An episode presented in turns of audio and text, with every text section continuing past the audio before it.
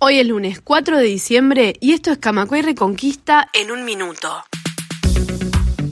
La justicia estimó que el daño patrimonial al Banco Central por estafas de la familia Peirano alcanza unos 400 millones de dólares. Esto se produce a 21 años de que fuera detenido Juan Peirano Facio y tres de sus hijos.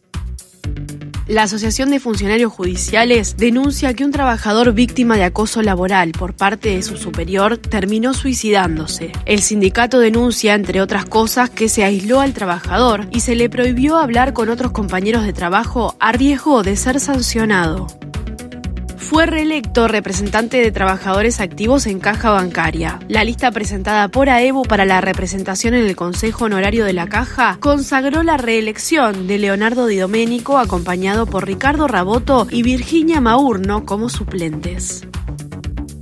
Más información en radiocamacua.uy.